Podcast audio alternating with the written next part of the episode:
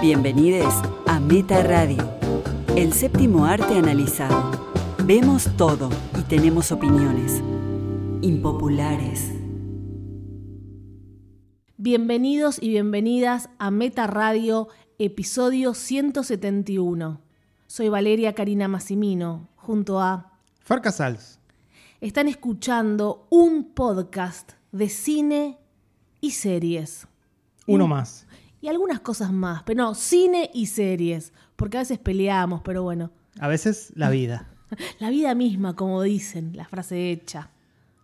Vale, volvimos al cine. Esta semana se concretó. Sucedió, sucedió, había que ir, vivir esta experiencia. Que es igual que la experiencia que habíamos vivido antes de la pandemia, ¿no? Es la misma experiencia, al menos en Cinépolis Avellaneda, donde estamos nosotros. En los horarios, no sé, por la tarde nunca hay nadie. Eso suele pasar, que no hay mucha gente en horarios de funciones de las 18, las 17 horas, no hay mucha gente en general. O eso pasa donde vamos nosotros. Sí, a mí lo que me sorprendió, lo que más me sorprendió es que Cinépolis te recibe con un video antes de la proyección de la película. Sí, fuerte esto, ¿eh? Donde te enumera una serie de cosas que no pasan se nos acaba, acá acaba de llegar un mensaje que se nos acaba de cancelar la credencial de prensa que tenemos gratuita para ir al cine a Cinépolis. Y bueno, lo lamento. Por las declaraciones de Fer Casals. Que se la corten a él. Claro, que me la corten a mí.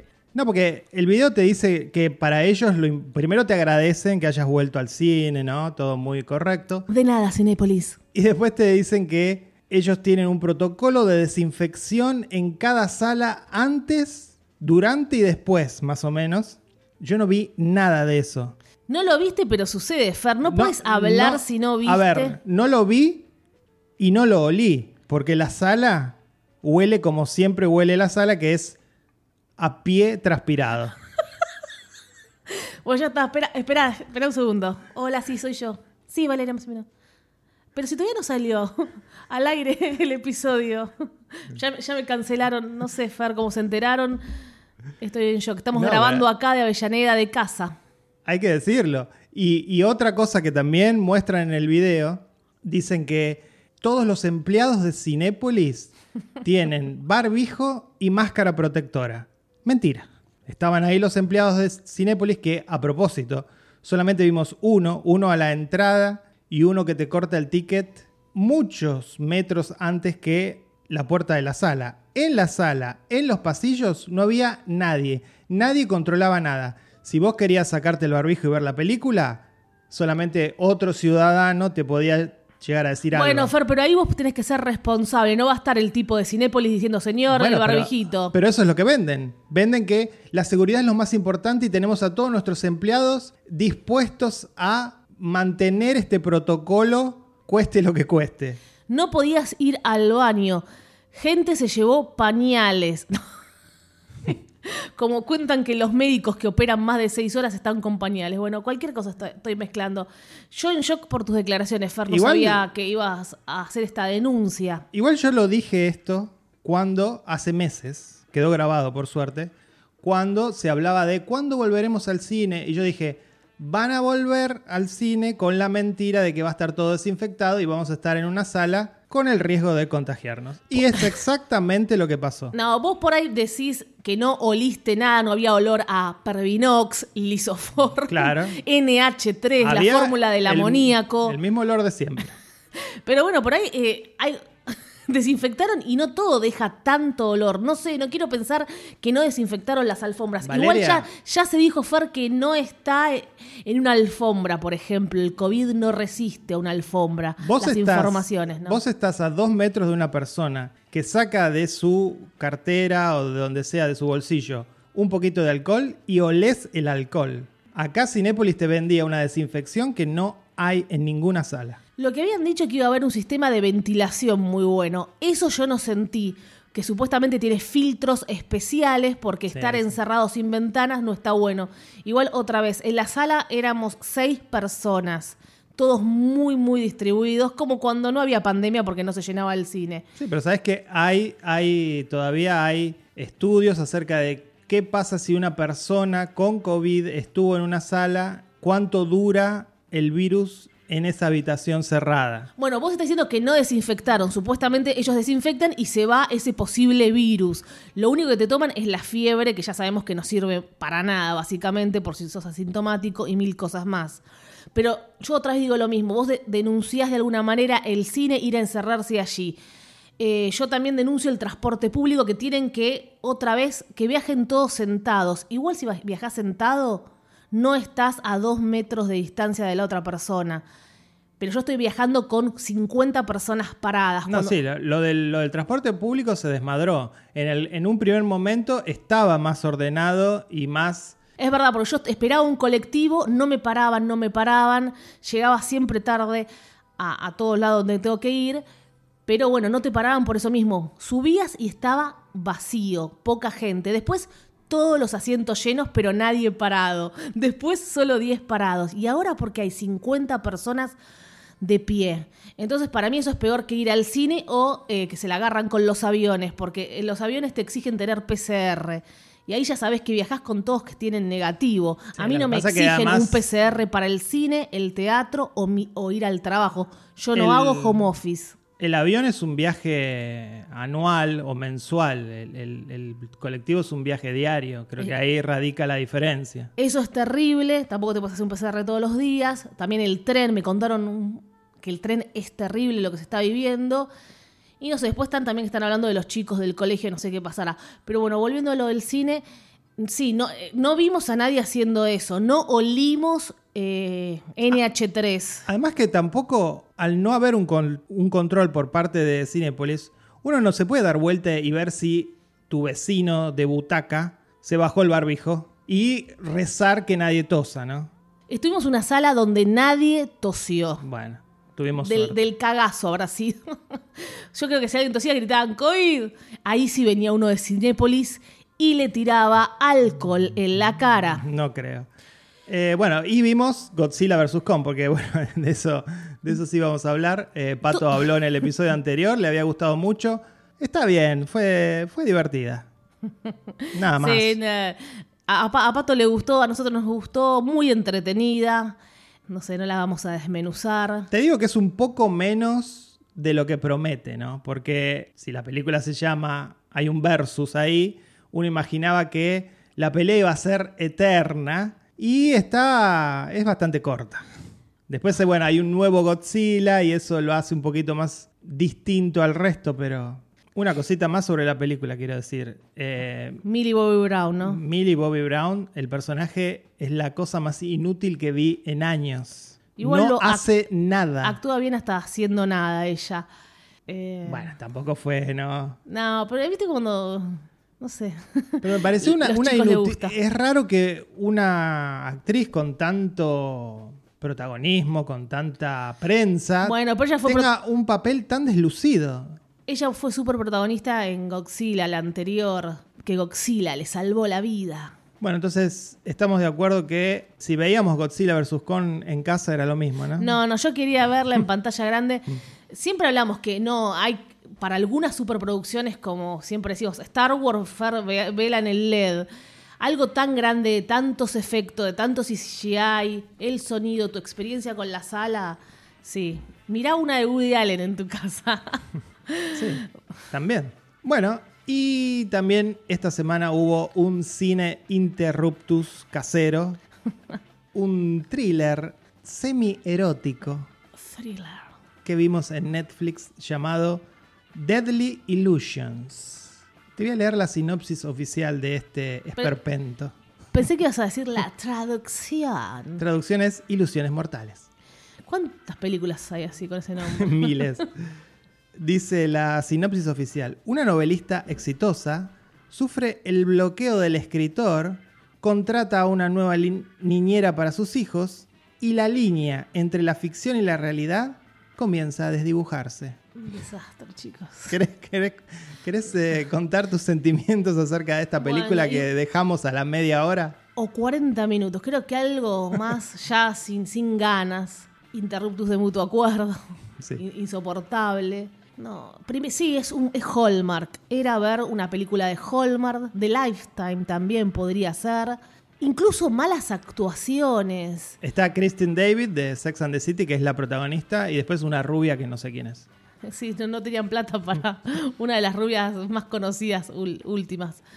Muy fea la chica, ¿no? No, no, no. Y el, y el chi- y el hombre también, este actor de la boda de mi mejor Sí, amigo. Dermont Mulroney. Mira, le adjudiqué solamente la boda de mi mejor amigo. No sé, no sé qué fue eso, qué intento.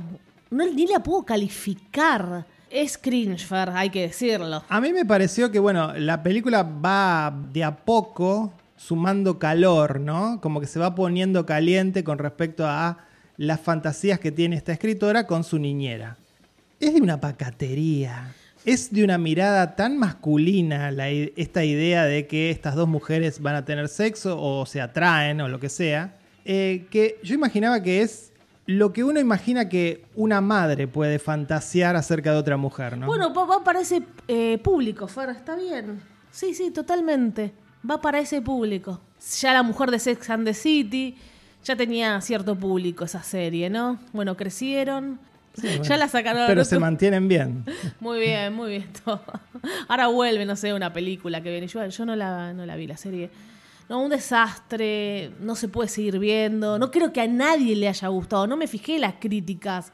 Ni sé por qué estamos hablando tanto de esto. Estaba, estaba en el ranking, ¿eh? Estaba en el ranking de Argentina de Netflix. Es el ranking pandemia. Vemos cualquier mierda. Es Sí, así. sí, Y nosotros entramos en ese, en ese grupo de personas. Vemos todos y tenemos opiniones. Cantaba nuestro eslogan Fer. Así que los invitamos a que en redes sociales nos cuenten el final de la Sí. película.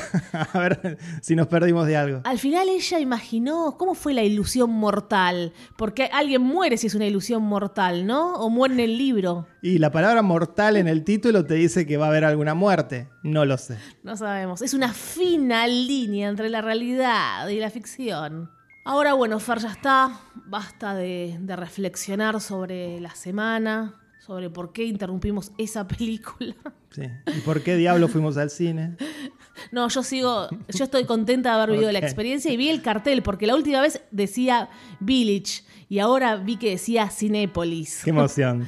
Sí, que hubo plata para poner el, el cartel. Bueno, espero que, que puedan recaudar lo suficiente para pagarlo, porque si sigue así la cosa, Y si ahora se estrena Pinocho, ¿quién la va a ir a ver? se estrena, pero van a cerrar los cines de nuevo, con estas nuevas restricciones. Se dice que quieren cerrar un par de semanas para que se termine de vacunar a la gente Por grande, eso, lo- los de Pinocho lo van a, la van a tener que bajar. que ya la podían ver hace dos años. Sí, Habló. Pato de Pinocho. Dios mío.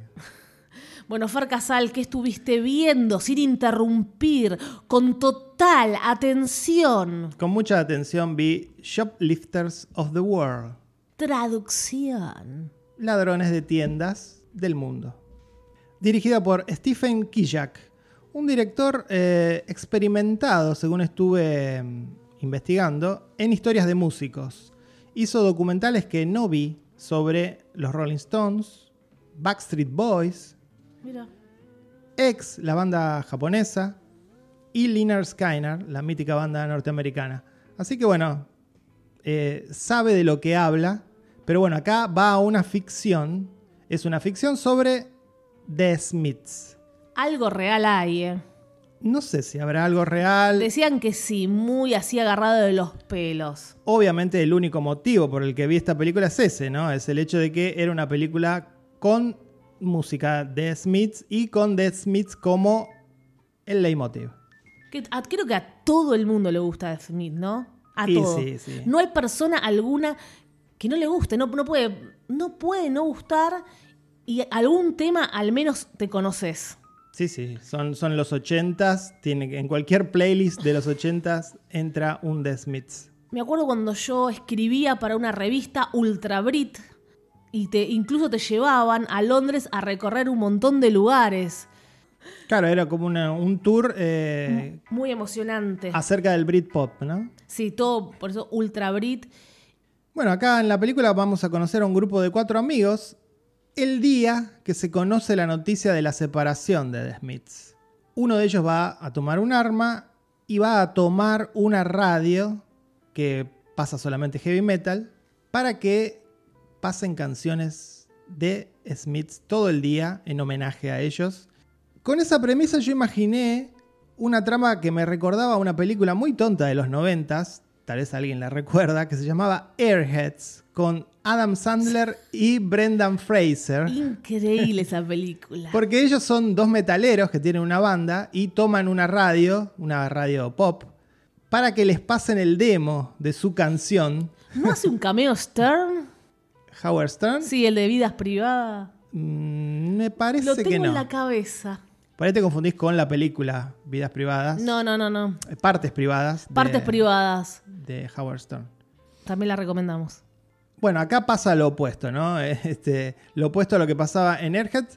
Y a los 15 minutos me di cuenta que esto no iba a pasar, que la película no era una película con una trama, que era más que nada un subgénero. Uh, a, a- a todo esto, Fer habló de esta película, no por los de Smith, para contarles a ustedes el subgénero. Sí, no, pero... Gritalo, Fer. Me, me encontré con el subgénero. Realmente no, no lo estaba buscando. Me encontré con el subgénero Hangout Movie. Otra vez, Fer. Hangout Movie. Explanation. Es pasar el rato, acompañar a los personajes. ¿eh? Son películas donde la trama es secundaria, donde uno está acompañando a los personajes y haciendo lo que ellos hacen de alguna manera. Un ejemplo cercano de, estas, de esta clase de películas es Once Upon a Time in Hollywood, ¿no?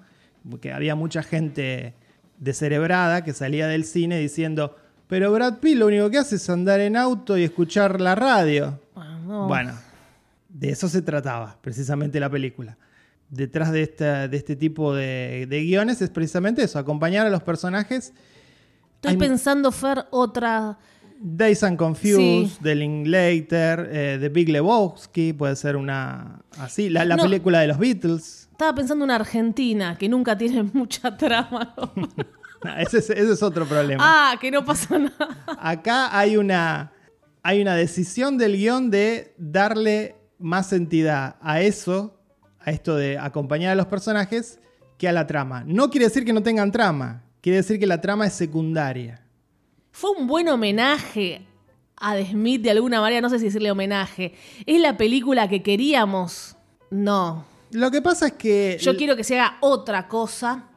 Sí. No Rocketman, no quiero Rocketman. No, no, no, eso no. Eh, Quiero otra cosa.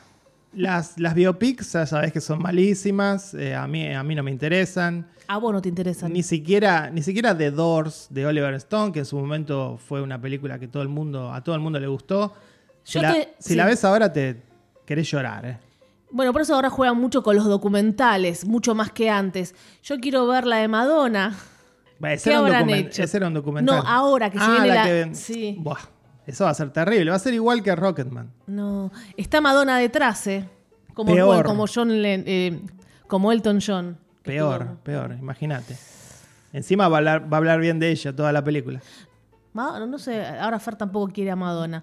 Y Lady Gaga también se hizo un documental, yo no lo vi, que dicen que está muy bueno. Que le pasó de todo a Lady Gaga, todo le pasó a ella. Sí, hay ahora una tendencia muy grande que, que nunca se había dado de documentales sobre artistas jóvenes. Jóvenes. Con, con una carrera muy pequeña y ya tienen su documental espectacular, ¿no? o mis quilombos, o que llame la atención como Billie Eilish, que la estuvieron siguiendo dos años. Eh, Sí, sí, pero hay- hay y Britney Spears, no sé, que cuenta algo terrible con el padre, cómo él sacaba la guita. No, no necesariamente sobre la belleza de, de la música, ¿no? En ese caso.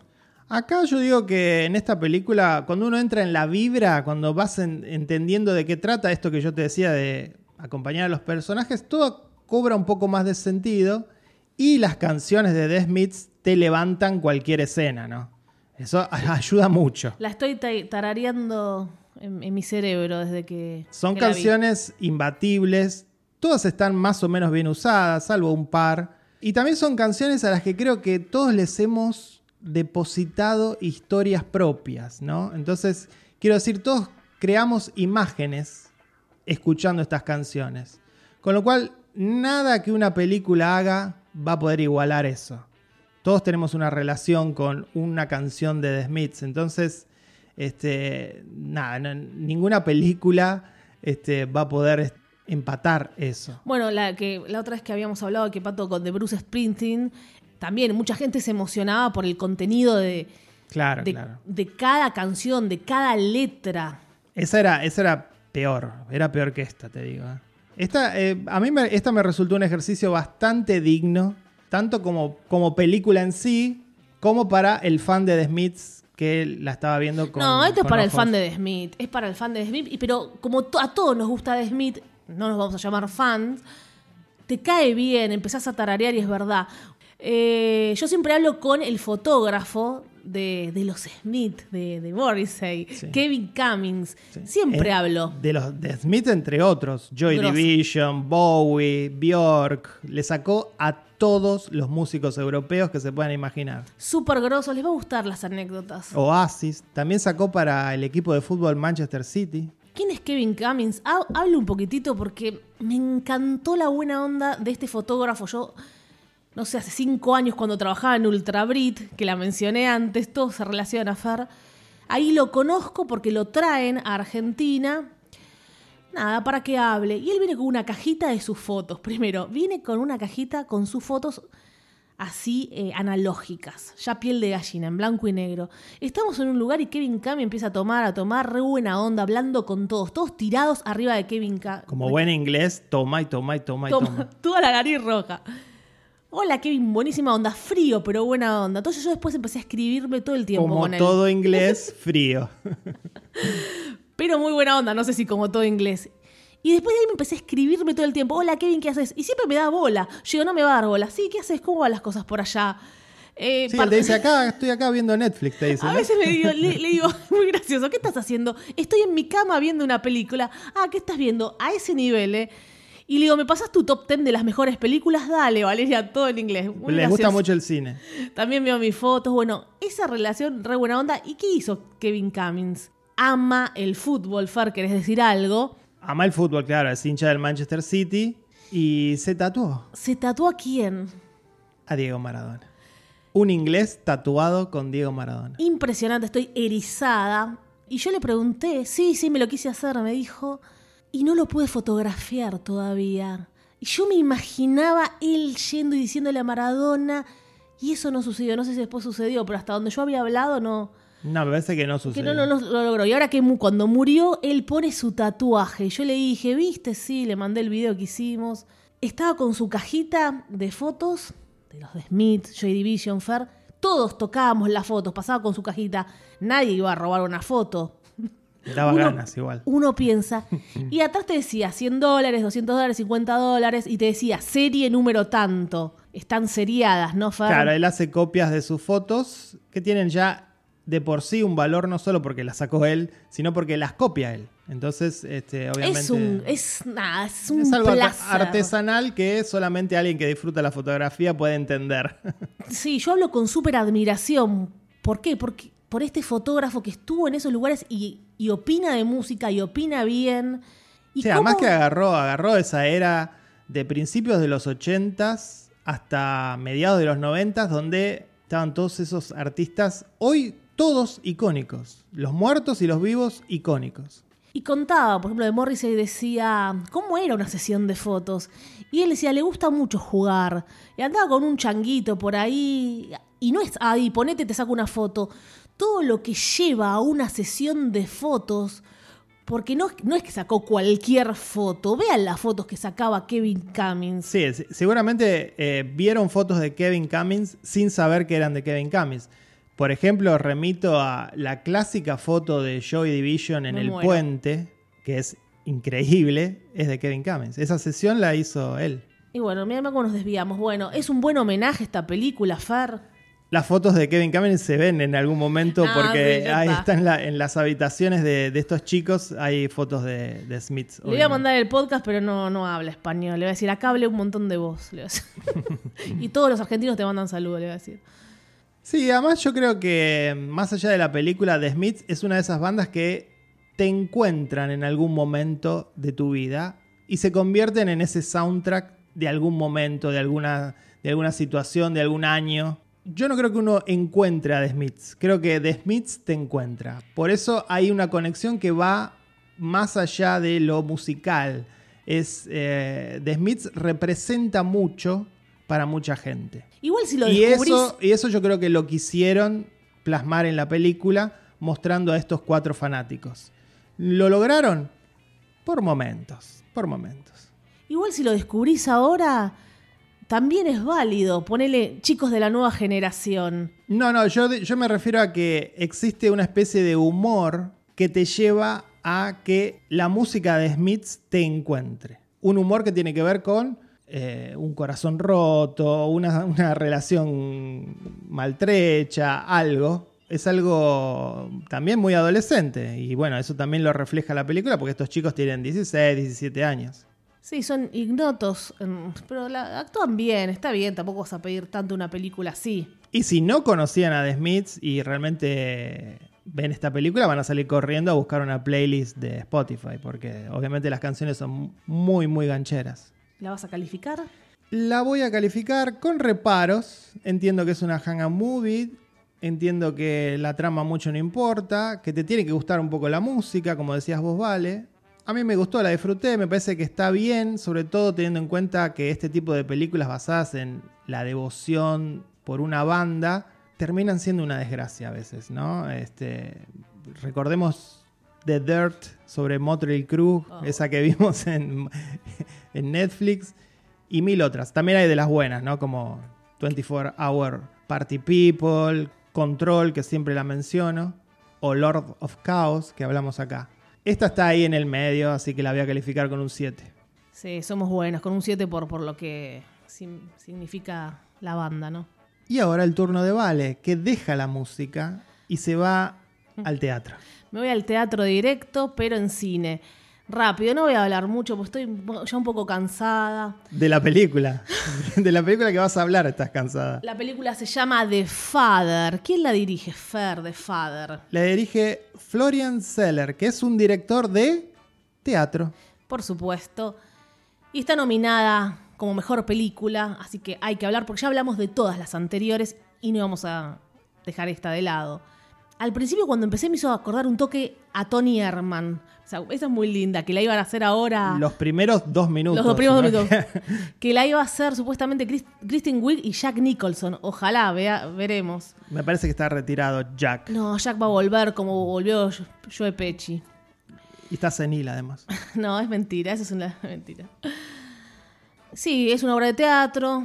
Ya, ya sabemos, hay que filmar esa obra de teatro. Sí, acá no se hace el mínimo esfuerzo por buscar algo de cinematografía, ¿no? Muy poco, bueno. Acá yo creo que ni voy a contar de qué trata de Father, el padre. Ese padre que tiene Alzheimer, una enfermedad y tiene una hija, que es Olivia Colman. Lo singular acá, lo vamos a decir, lo original, entre comillas, es que se ve desde el punto de vista de él. O sea, nosotros como espectadores estamos viendo que la confusión que tiene este padre con Alzheimer, la vemos desde su punto de vista. Eso es todo. Yo lo que digo de esta película, que esto es un- una clase de teatro, de actuación para todo el mundo.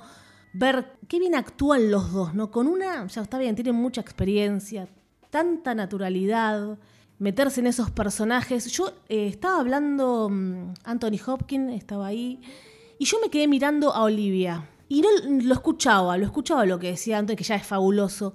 Y ver cómo escuchaba Olivia, ahí dije, esta es una buena actriz.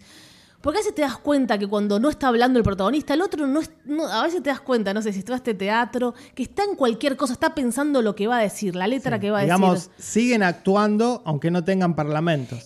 Estaba allí, Fer, era la hija. Ahora, Eh, está bien. Era, fue, eso me, me pareció fabuloso. Porque ella estaba de fondo y yo me la quedé mirando a ella y yo dije, ya está, ya hacen todo bien y de taquito. A vos te molestan, no lloraron mucho, Fer, No, como no, en no, Fences. pero te digo esto. Quiero decir algo de Fences, que fue una obra de teatro que Fer también vomitó con Fences, con Viola Davis y, y, Denzel, Washington, que era una verborragia. Acá también, porque bueno, estamos hablando de teatro y siempre en el teatro hay mucha verborragia. También como Malcolm Almarífer, que hay mucha verborragia, ¿no? Sí, se dicen cosas más interesantes y me parece que ya desde el hecho de que es una pareja joven y estos son dos viejos, este, cambia mucho la dinámica. Con respecto a las actuaciones, yo lo que quería decir es que efectivamente son dos grandes actores, efectivamente actúan muy bien en esta película. Ahora, piloto automático, ambos. No. Si vos ranqueás las actuaciones de Coleman y Hopkins, esta película la pones puesto 39. Sos el que siempre decís que no hay que hacer esas comparaciones con otras películas. Ahora se, No, lo que es hacer no, con no, esta. no estoy comparando películas. De- Con sus eh, eh, error. Estoy No, con comparando, sus actuaciones. Estoy comparando actuaciones. No, bueno, no, tampoco, no lo hicimos con otro. ¿Dónde fue mejor Leonardo DiCaprio, Fer? ¿En una de Tarantino? Es en- parejo. Ah, Leonardo sí, DiCaprio bueno, es muy elegí- parejo. Es muy eh. parejo. Está bien en todas. Ah, y, y, y Anthony Hopkins no está bien en todas, ¿no? Me parece que se destaca mucho más en otras. Acá hizo una persona con Alzheimer que piensan que es fácil hacerlo, no sé, tan, tan bien tra- tratada. Bueno, esto viene de una obra de teatro, A se, mí había me investi- pare- se había investigado todo ese tema, porque también tenés que saber, el, el guionista no va a poner cualquier cosa. Si vas a hablar de una enfermedad, se investiga antes, no vas a tirar fruta aparte. A mí me pareció que estos dos grandes actores, que de nuevo, repito, actúan muy bien en esta película, estaban como esperando la escena dramática que los nomine al Oscar, No. cosa que lograron ambos. Y No, no, no, nada que Hopkins está, la mitad de la película, Hopkins está con cara de confundido y la boca abierta.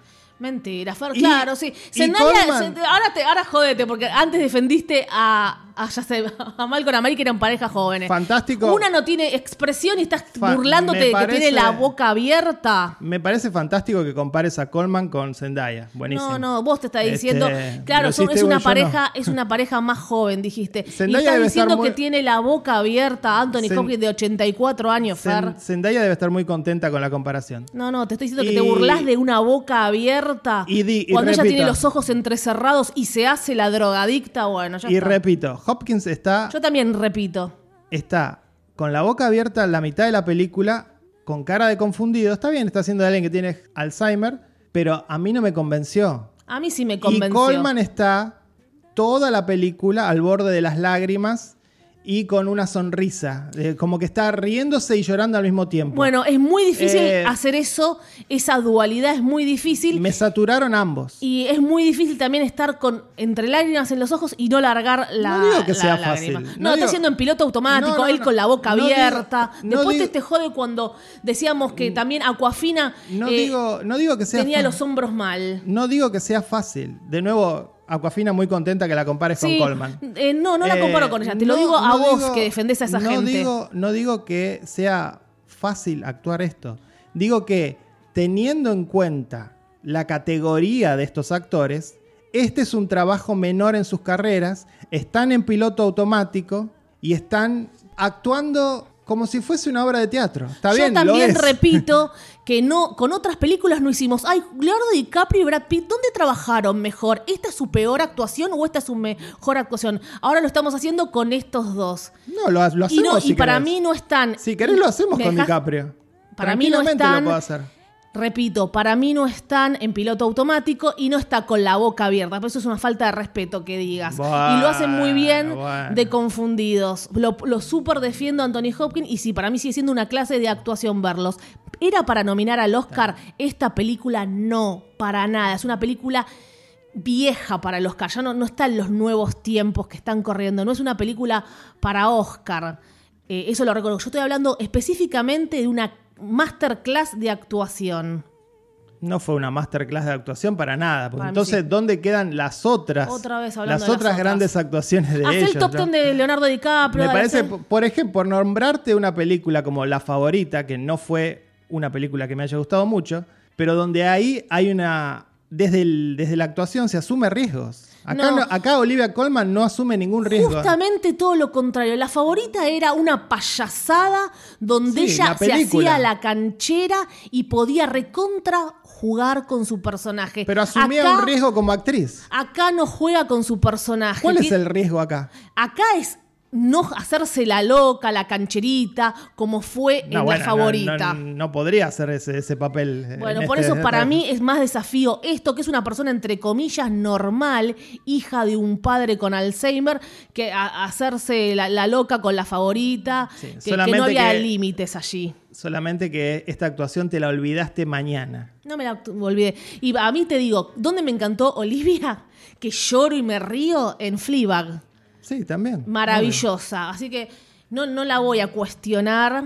Está bien, porque, porque actuaron muy bien en el pasado, no se los puede criticar en esta película. Para mí Eh, está. eso eh, es- eso- no, no, no, no está siendo justo esa con, es tu lógica. con tu crítica, no está siendo justo. Y si querés Sí, estoy, hacerme tu, estoy haciendo una tu crítica. top 10 de Leonardo No. DiCaprio con otras que nos hicimos los boludos y no, hablamos de otro. estoy, Estoy haciendo una crítica sobre esta película, no sobre la carrera de Anthony Hopkins. Y vos, ah, cuando te conviene, hay que hablar sobre todas las actuaciones anteriores. Y cuando no, no, la- entonces decime no, de, por las, eso de las otras. Por eso te digo, las separo de las otras. Te estoy diciendo, las otras fueron mejores, Bueno, mucho mejores. Bueno, yo no estoy hablando de las de las carreras y sus actuaciones. Ahora estamos Sí, analizando esta película. Estás hablando de las carreras. No, vos dijiste piloto momento- automático. En el momento que estás diciendo, es una falta de respeto decirle que está con la boca abierta. Sí, es una estás de diciendo. respeto.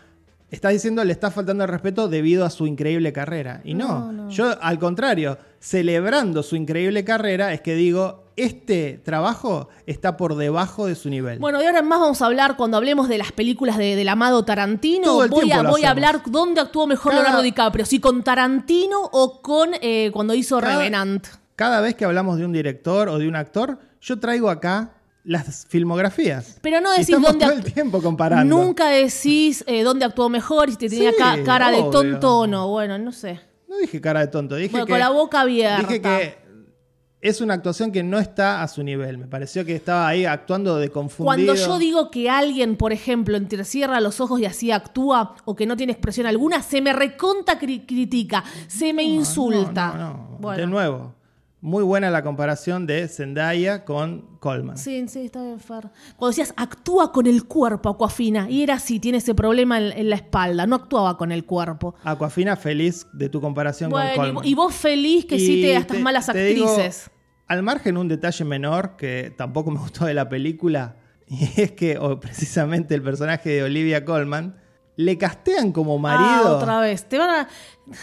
Le castearon como marido a Rufus Sewell, que un actor secundario que lo vimos muchas veces haciendo de, de villano en muchas películas, pero una pareja que es súper despareja. Bueno, y si Fer, no me- ahora te, te decís que es fea Olivia, ya estamos en cualquier cosa. No estoy eh. diciendo que es fea, estoy diciendo que es una pareja despareja y si no vean las esposas que tuvo Rufus Sewell, que no se parecen en nada Eso cualquier a cosa. Olivia Fer, Colman. eso Está cambiando el cine como tanto te gusta que querés que cambie el cine, que haya inclusión, porque te tenés que poner dos personas Yo que no luzcan veo- igual, No, que luzcan igual no, pero yo no veo acorde, no sé qué querés decir. yo no veo esas parejas en la vida real, ¿eh? Bueno.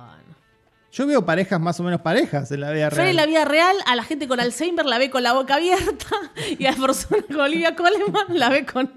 Sí. eh, Colman, con la ve con, con un modelo. No, bueno, ya está, se fue cualquier Igual sa- sabemos que es insuperable el marido que le pusieron a Olivia Spencer en Truth Be Told. Octavia. Octavia Spencer. Este, Terrible lo que estás diciendo. Eso fue insuperable. No, bueno, eh, pongámosle a Woody Allen gente joven. Eso querés, me voy a vomitar todo el día, ¿eh? Ojo, Fer, ojo, el, Fer. el tema Woody Allen ya terminó. Ojo, Fer. El tema ya terminó Woody Allen. Algunas curiosidades, bueno, eh, de Anthony Hopkins, que se casó tres veces, la última fue en 2002, con una colombiana, y, le enseña español, y está muy, muy feliz, baila. Ella 65, el 83 en la actualidad. Sí, el otro día lo vimos en Instagram bailando una, una cumbia colombiana, ¿no? Sí, para mí en la película todos tienen Alzheimer en algún momento, eso me, me causó gracia. No, me, molestó todo la película. Realmente la, la odié la película, eh, eh, más allá de las actuaciones. Los violines que suenan cuando él se muestra vulnerable, no, realmente es un espanto la película. Y como vos decías, esto de que parece una película de los noventas, de esas que el Oscar premiaba hace 20 años. Ahora, nos gusten o no las películas que están haciendo ahora, este tipo de películas como The Five Blood, este, hace 20 años no se premiaban, ahora se premian estas. Pero bueno, esta se la metieron igual, cayó ahí. Eh, como un recuerdo de lo que era el viejo Oscar, ¿no? Un reconocimiento y, y probablemente, probablemente, si haya dos actores, actriz y actor, nominados por sus actuaciones, y probablemente metan a la película también. No es, no es regla, pero predomina que sucede, suceda eso. Si está la película, va a estar el actor. No a rajatabla. No rajatabla, sí. Pero eh, fíjate, vas a ver que es así. Eh, a mí no me gustó la película. Más allá de. Por ahí tampoco soy fan de las películas así que tratan una enfermedad, una mente brillante. ¿Te acordás, Fer? Espantosa, la detesté también. Eh, bueno, Yo, ahí, ahí no era una obra de teatro, Fer. Es muy difícil hacer cine sobre enfermedades sin caer en golpes bajos, lugares comunes. Por eso a mí en general es un cine que no me gusta, ni siquiera me interesa. Me encanta eh, cuando hablamos de películas así porque siempre recomiendo Me and Earl and the Dying Girl. Esa me pareció fabulosa. Una chica joven muriendo sin golpes bajos, o no tantos, no tantos. Mm, ¿Se está segura? Vos la odiaste, pero después la amaste, me acuerdo. no, no, no la ve para con nada. un final, con un final que dije, ya está. Con ese final me, me hizo perdonarle otras cosas también. Hay que perdonarle mucho. Bueno, sí, Fer. Eh, no, a mí no me gustó, pero sí los defiendo a ellos dos porque son maravillosos. Por la historia, no por el pasado, los defendes. No, no. No por, este, no por este presente. Sí, por este presente también. Y Olivia, que ahora resurgió más con todo, que tiene también, es joven, tiene 46 años, creo. Sí, tiene- Parece como más grande. Tiene la edad de Fer. O sea, Fer, vos tenés que estar con, con alguien como Olivia, así, eh, actriz, eh, la favorita. No con Emma, eh, Emma Stone y la otra favorita. Eh, si puedo elegir, me quedo con Emma Stone. Terrible, terrible. Ojo Woody Allen, ojo Woody Allen. Ahora vamos a hacer así cuando hablamos de las parejas en, en el cine. Bueno, la calificás, ¿vale? No, es un desastre. Yo voy a hablar de ello. O sea que el punto. ah, Las actuaciones, las actuaciones van por un lado, la película va por el otro. No, voy a- no, no quiero ser cruel. Ay, Dios mío. Voy a, voy a ser muy buena, seis. Muy buena, sí. Para mí, esta película prueba algo que he dicho muchas veces acá y es que el cine es un arte de los directores y los guionistas. Porque vos podés tener a dos tremendos actores como estos y tu película ser muy mala. Esto lo prueba, digamos. Este, a mí, si no, no me gustó, le doy un 3. Perfecto. No va a ganar el Oscar igual. Ojalá gane Promising Young Woman. Ojalá sí, pero no creo. Ahora el turno de Pato, que próximamente nos vamos a juntar otra vez porque se viene, ya lo anuncié Fer en el grupo Función Privada por Revista Meta en Facebook, lo anticipé que se viene películas de culto. Pero no las obvias. ¿Qué so- Yo estoy cansada cuando decís, ¿cuál es tu película de culto favorita? El Padrino. No, eso no es culto. Claro, bueno, lo que pasa es que se trata de que no sea tan canónico. Porque Que no sea obviamente canónico. hay películas que ganaron un Oscar y son de culto.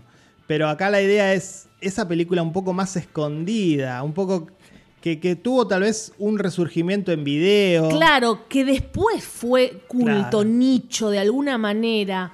Eh, El Padrino es un clásico instantáneo. No es a, los culto. cinco, a los cinco minutos que salió ya era un clásico. Demos un par de ejemplos de películas que no vamos a hablar para que sepan. Eh, el Cuervo, El Cuervo es culto. Sí, el Club de la Pelea, que le fue muy mal en taquilla Y y, de- y resurgió en video. Así que no, siempre, es que siempre dicen, eh, no sé, dentro de poco van a decir Batman de, de culto. Avengers, de culto. De culto. En el 3080 lo van a decir, el año 3080. Así que vamos a tratar de sorprender con alguna película media escondida, que por ahí digan, ah, creo que la vi en HBO hace 50 años, vamos a ver lo que le traemos. Pato ya está pensando en sus películas de culto y mientras tanto nos dice esto. Hola cinéfiles, ¿cómo están? Aquí Pato Paludi, preparado para las nuevas restricciones. Se viene la nouvelle vague del COVID, la nueva ola y el mejor año en muchos siglos para la industria farmacéutica, ¿no? Era el mejor de los tiempos, el peor de los tiempos, ¿se acuerdan de eso? ¿Cuántos se enriquecen con la muerte, no? El capitalismo siempre genera plata matando a otras especies. Hemos matado ballenas, focas, zorros, extinguimos especies completas y ahora en el siglo XXI han descubierto que la nueva especie a exterminar es la humana. Pero hablemos de cine, hablemos de cine y series que nos ayudan a no pensar en todo lo malo que existe.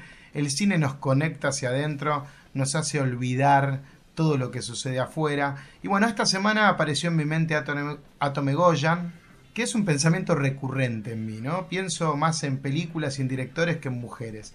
Lo sigo a Atom hace más de una década, siempre amé su cine, pude conocerlo, tengo una foto con él, me lo encontré en el Festival de Mar del Plata. Y su última película, que se llama Guest of Honor, de la cual vamos a hablar hoy, dio vueltas por algún festival en 2019, no recuerdo dónde, creo que en Cuba abrió un festival. Quedó varada durante todo el 2020, como todos quedaron varados, como Valley Fair quedaron varados, ¿se acuerdan? Y hace un tiempo apareció en Torrents, pero sin subtítulos. Y yo esperé, yo esperé pacientemente, durante meses, todos los días revisaba las páginas de subtítulos como un enamorado, va y está esperando que aparezca su amada hasta que finalmente aparecieron y pude verla. Hoy, casi dos años después. ¿De qué trata? Es eh, muy difícil la tarea de, guiarlos por una especie de sinopsis sin revelar o spoilear, pero vamos a sintetizar la película como la historia de un solitario y riguroso inspector sanitario que lleva a cuestas una oscura relación con su hija. Las películas de Atom Egoyan nunca son lineales, van y vienen en el tiempo, armando subtramas que esconden pequeños detalles que se van revelando de a poco. Esa es la característica de, Goyan como guionista que a mí siempre me engancha, ¿no? Cómo él esconde las perturbaciones y hasta perversiones de sus personajes. Y bueno, yo ya yo hablé de, de, de Atom Egoyan y su cine Creo que en el especial de películas olvidadas, yo hablé del Dulce Porvenir, creo que hay muchos elementos que conectan esta película con el Dulce Porvenir. La película tuvo pésimas críticas, pero pésimas, y yo esperaba lo peor. Pero debo decirles que ya en los primeros cinco minutos estaba inmerso en ese oscuro mundo de Goyan, con eh, elementos que, yo reconocía de, todo su cine y de sus obras, ¿no? Y eh, cosas como la fotografía de Paul Sarosy o la música de Michael Dana, que son dos elementos infaltables en su cine y que aquí están presentes, por suerte.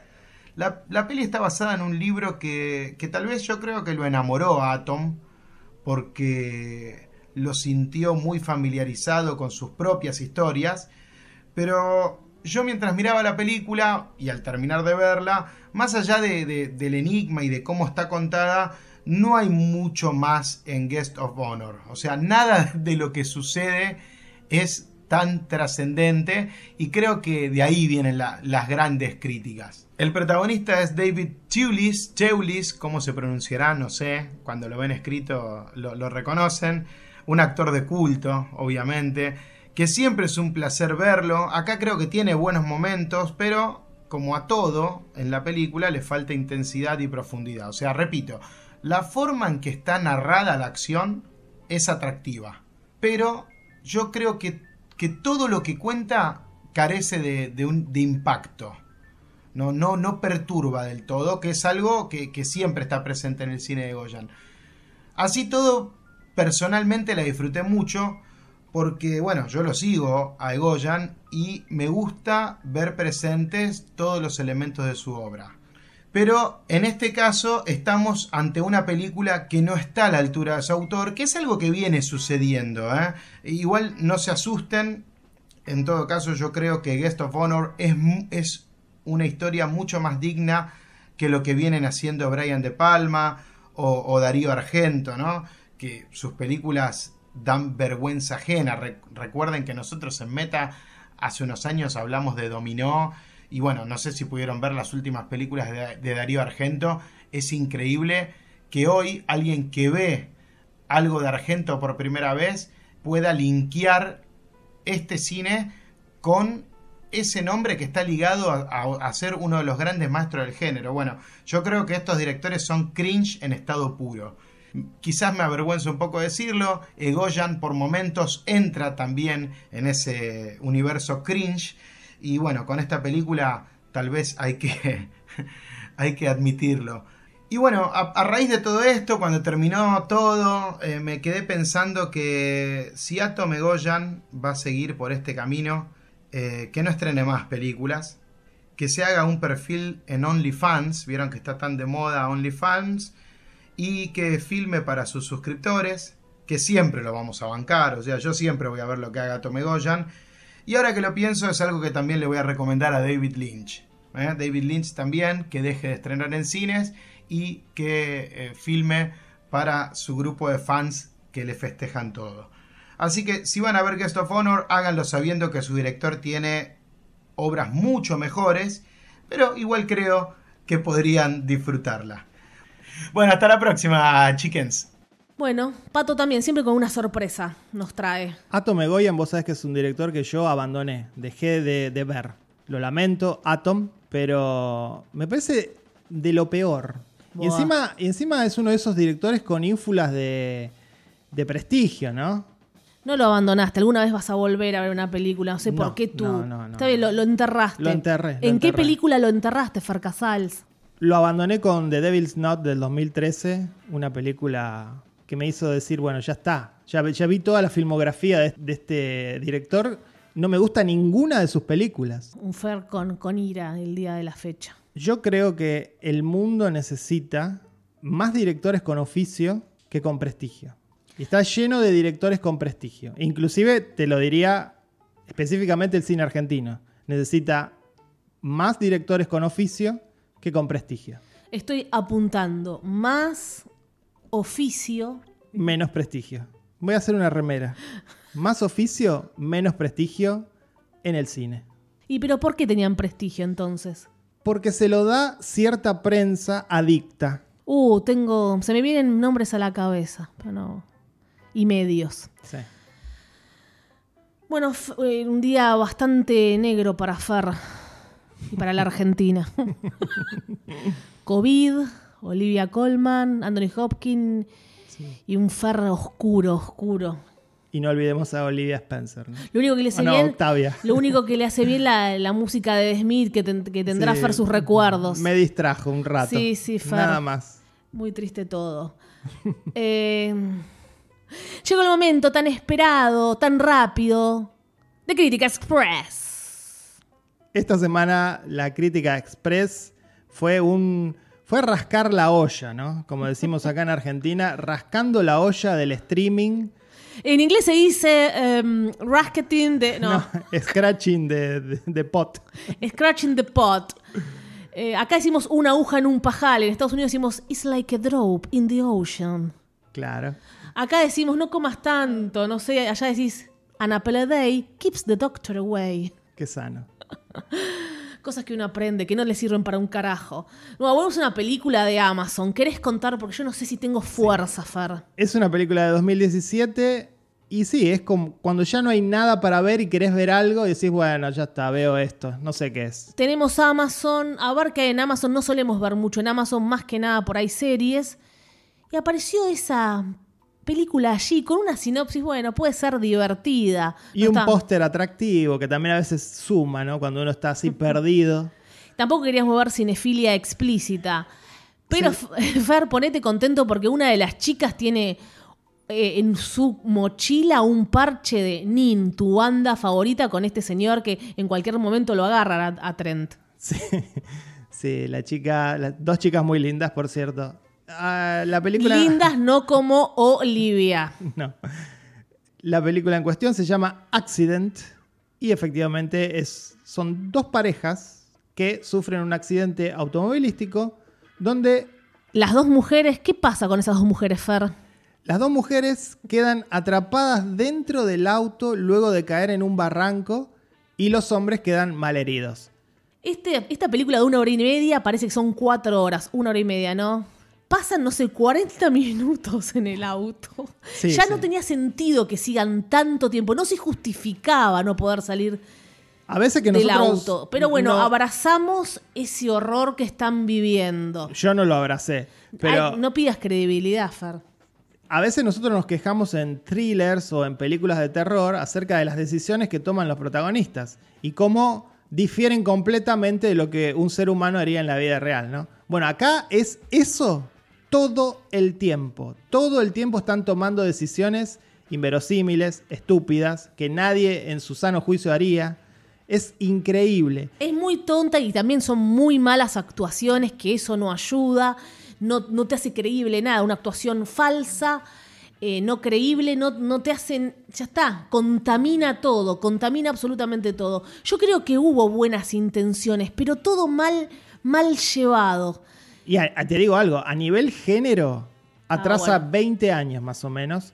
Primero se cosifica a estas dos chicas, se las muestra en el baño. Todo el tiempo, sí. Plano de, los traseros para la platea masculina. Y también a nivel thriller atrasa, porque, porque es un thriller muy noventero. En el mal sentido, ¿no? No, no sé si con eso que decís noventero querían jugar, con algo. No creo que sea intencional. No, no, no. Este, no creo que sea un homenaje. Es un, es un horror. Y una cosita, porque dijimos atrasa 20 años a nivel género. Un detalle que es increíble en la película. Estos hombres que tienen el accidente con estas dos chicas, las chicas lo habían conocido hacía dos minutos. Uno de ellos había intentado violarla a una de las chicas. Le dijo no, no, no, no, y seguía y seguía. Cuando tienen el accidente, nada importa. Y estas dos chicas son salvadas por estos dos hombres que de repente les importa mucho la vida de, estas personas. Bueno, e, es ridículo. No, ridículo. Y el final termina como cuatro veces. No, no, no. Un horror. Si quieren verla para, comillas, divertirse, todo mal. Todo mal. Porque yo disfruto. La otra vez habíamos hablado, bueno, de las películas también de subgénero, Fer. Una ruta, un camino, un destino, un accidente. Hay muchas así dos mujeres muy mal escritas, escritas como, como tontas, y bueno, y los hombres que las van a salvar y que hacía dos minutos las iban a violar. horror total. Y la terminamos de ver, ¿eh? eso, eso, es lo peor, Fer. Bueno, hasta acá llegamos con el 171, verborragia, imparable. Somos dos, sin pato ahora, y la verborragia nunca nos gana, ¿eh, Fer? ¿Sabes qué es el 71 en la lotería? Uh. El excremento. Entonces, buena suerte. Un programa de mierda. No. Soy Valeria Karina Massimino. Farcasals. Chao. Somos Meta Radio. Cuarta temporada.